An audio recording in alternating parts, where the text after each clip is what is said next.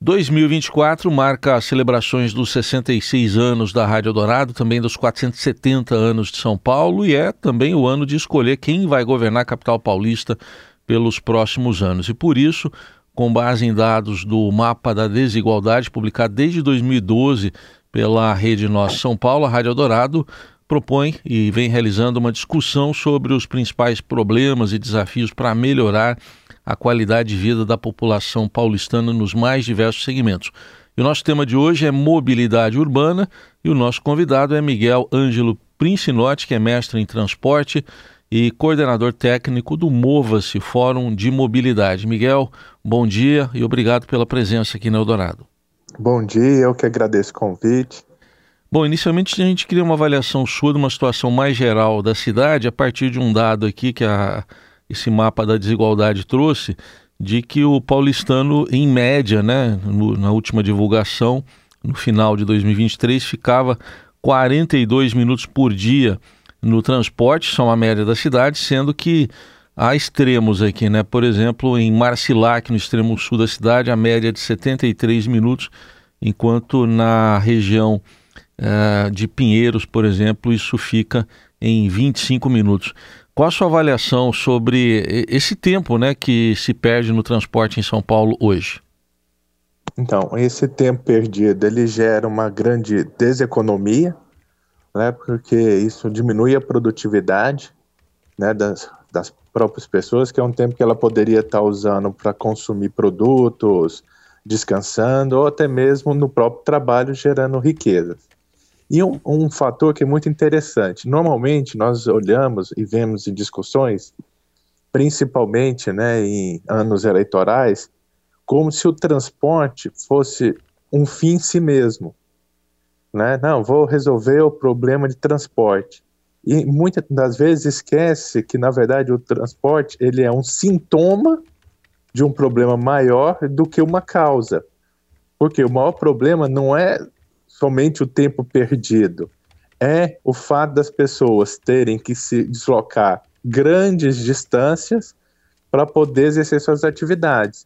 Então, mais do que um, um, problema de deslocamento, tem se discutir qual cidade que nós queremos, né? Qual cidade, qual que é o plano do futuro do uso e ocupação do solo. Muito bem. Bom, em cima disso que você está colocando, Miguel, a gente observa também no, eh, essa relação direta, né, que você cita de não citar o transporte aqui como causa, mas como consequência. Eu vejo aqui outro dado da pesquisa que mostra que, por exemplo, na Barra Funda são 70 vagas formais para cada 10 habitantes do distrito, enquanto que na cidade de Tiradentes, no extremo leste, esse número cai para 0,3. Isso aí implica claramente num deslocamento, não? Isso, exatamente. E aí é esse o problema central a ser discutido. Se o problema ficar somente a ah, vamos criar forma de agilizar o trânsito, é criar faixa azul para moto, é, aumentar fa, é, faixa exclusiva para ônibus, aumentar viário para carro ou fazer restrições, mas se não, não ir na causa raiz que é a pessoa ter que se deslocar e cada vez mais ela ter que ir as, a, na franja, né, nas margens da cidade, isso gera uma pressão muito grande no sistema viário e no sistema de mobilidade. Então, a melhor política de transporte, e, e é algo que a gente defende, é diminuir a necessidade de transporte. É o desenvolvimento regional que vai fazer com que as pessoas fiquem mais próximas de casa, diminuindo a necessidade de deslocamento, diminuindo então a, o, as perdas e a deseconomia causada pelos grandes engarrafamentos e pelo trânsito lento da cidade. Muito bem. Bom, esse debate aí eleitoral que vai acontecer ao longo desse ano de 2024, né? Na, na sua visão, no que, que o eleitor, a eleitora devem ficar atentos nessa questão da mobilidade, é, na abordagem dos candidatos, o que, que deve ser observado, o que, que deve ser cobrado? É, principalmente um plano, né? e aí é um plano integrado, não só pensar a cidade de São Paulo, município, né? ver qual que é dos candidatos aquele que quer levar essa discussão no nível metropolitano, porque também pouco adianta você investir né, e buscar soluções para o município se a região metropolitana, né, o estado não estiver também é, na mesma visão, porque para as pessoas elas não veem diferença para quem mora em São Bernardo, se está em São Bernardo, está em São Paulo, é? Guarulhos ou São Paulo, eles querem ir para o seu destino. Então, o, o, se o mercado de trabalho, o mercado de oportunidade está na capital, eles vão fazer esse fluxo e esses veículos vão entrar dentro do município também. Então, a primeira parte é ver quem tem essa visão né, de planejamento urbano, um planejamento urbano integrado, né, com políticas de Estado, né, Estado no lato senso, né, uma política não só de governo, de obras, porque o, o maior problema que nós percebemos em discussões é que não vão na causa raiz. É, falar de mais obras é bom, mas rapidinho ela vai ser um, uma nova obra, um túnel, um viaduto, rapidamente ele vai estar congestionado também. Ah, ônibus elétrico, ônibus elétrico é, é muito bom, a descarbonização, tudo. Mas eu não estou indo na causa raiz. Então eu vou ter cada vez mais, devido à velocidade, ter mais ônibus para fazer o, o, atender o mesmo número de pessoas, porque eles estão ficando mais lentos. Então, falar só de ônibus elétricos sem pensar num planejamento também vai ser enxugar gelo. Então, essa fala, tarifa zero, Tarifa zero sem pensar a cidade pode virar uma bomba relógio que estoura o orçamento público. Porque se o custo de se deslocar for o mesmo, independente de onde que a pessoa morar, ela vai então cada vez mais para a periferia dos grandes centros, porque o lote é mais barato, uma casa é mais barata, e vai aumentar essa distância, vai ter que aumentar o custo do transporte, porque o transporte vai ter que ir cada vez mais longe e, e vai ter que ter mais subvenção pública. Então, assim, qualquer solução, olhar somente para o transporte, né, vai ser enxugar gelo e ela pode virar uma bomba relógio que vai estourar o orçamento público. Vídeo que já acontece com o subsídio que cresce ano a ano. Então, o, o político que tiver uma visão séria em relação a, a planejamento urbano, não só da capital, mas buscar parcerias com o governo do estado e a região metropolitana, esse sim está querendo resolver o problema. O que não estiver nesse foco, ele quer, antes de tudo, propaganda eleitoral. Muito bem, uma, uma boa reflexão aqui, porque a gente sempre vai falar em, por exemplo, ampliação de corredores de ônibus, também de ciclovias, muito em, na questão viária, né? é, que também é importante, mas não, sozinha ela não resolve, então, né? Isso, correto.